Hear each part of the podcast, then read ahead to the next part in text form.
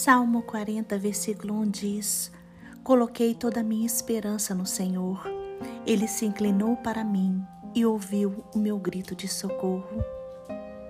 Todas as pessoas que caminham com Jesus Cristo têm grandes sonhos. Todas as pessoas que têm o Senhor Jesus como Senhor e Salvador de suas vidas têm uma motivação para viver.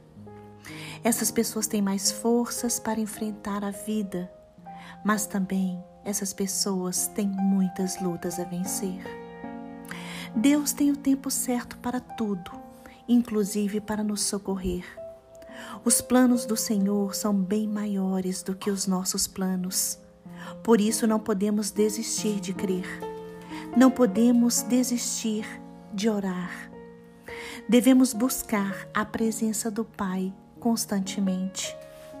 Salmo 34, versículo 19 diz: Muitas são as aflições do justo, mas o Senhor o livra de todas.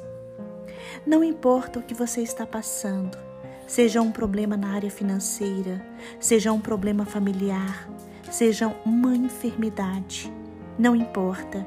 Deus é maior do que qualquer luta. Ele irá livrar você se você colocar a sua confiança no altar do Pai. Confie em Deus, Ele tem todo o controle, Ele é poderoso para fazer infinitamente mais por você. Deposite tudo nas mãos do Senhor. Deposite os problemas, as dores, as aflições.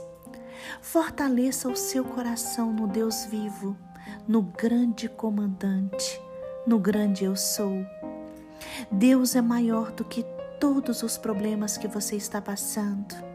Ele é maior do que tudo e do que todos. Deus é o seu braço forte. É Ele quem luta as suas batalhas. Creia no Senhor.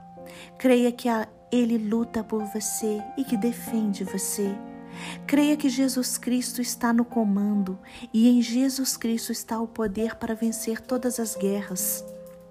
Lembre-se, Deus determina todas as coisas e não há vitória sem luta. Por isso, siga em frente. Deus é com você. Ele vai lhe capacitar e lhe fortalecer diante de todos os problemas. Tenha bom ânimo, você não está sozinho. O Senhor conhece as suas dores e está atento à sua voz.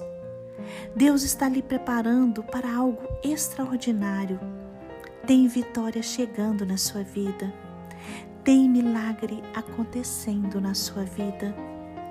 Deus tem uma linda história para você. Ele quer atravessar o deserto ao seu lado. Não se esqueça, a presença de Deus é com você e hoje Ele lhe dá descanso.